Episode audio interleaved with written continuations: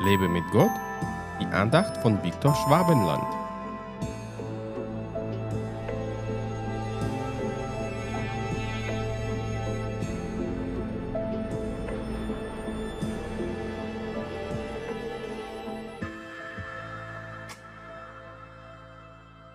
Befreie mich aus dem Netz, das sie mir heimlich gestellt haben, denn du bist meine Schutzwehr.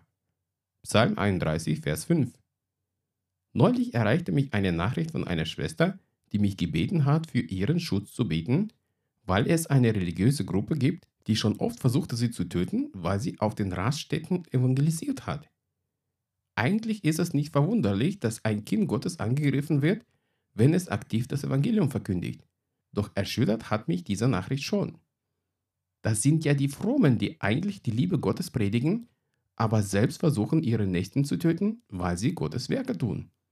Irgendwie ist das total widersprüchlich, zeigt aber das Gesicht des Teufels, der sich einerseits als Engel des Lichts präsentiert und andererseits ein Vater aller Lügen und ein Mörder ist. Auf uns kommen Zeiten der Verfolgung, denn Gott wird mächtig in unserem Leben wirken. Das wird dem Teufel nicht passen und er schickt seine Agenten, um uns anzugreifen. Sollten wir jetzt etwa Angst haben? Nein, denn unser Gott ist unsere Schutzwehr. Er kann uns selbst aus den Toten erwecken, wenn es jemandem gelingen würde, uns zu töten.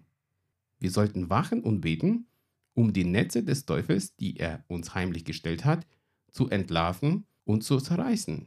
Wir dürfen nicht mehr so naiv und leichtsinnig mit unserem Glauben umgehen, sondern brauchen von Gott immer das richtige Wort zur richtigen Zeit, ohne Jesus leugnen zu müssen.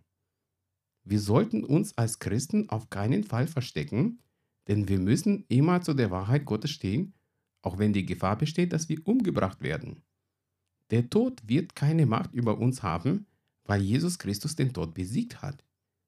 Wichtig ist es dabei, dass wir im Glauben mit unserem Herrn verbunden bleiben. Sei wachsam, aber auch mutig und stark, um die Wahrheit Gottes jede Zeit und jedem Menschen zu verkündigen. Gott segne dich. Hat dich diese Andacht ermutigt? Wenn ja, dann teile sie bitte mit deinen Freunden. Und abonniere meinen Podcast und meinen Blog www.lebemitgott.de.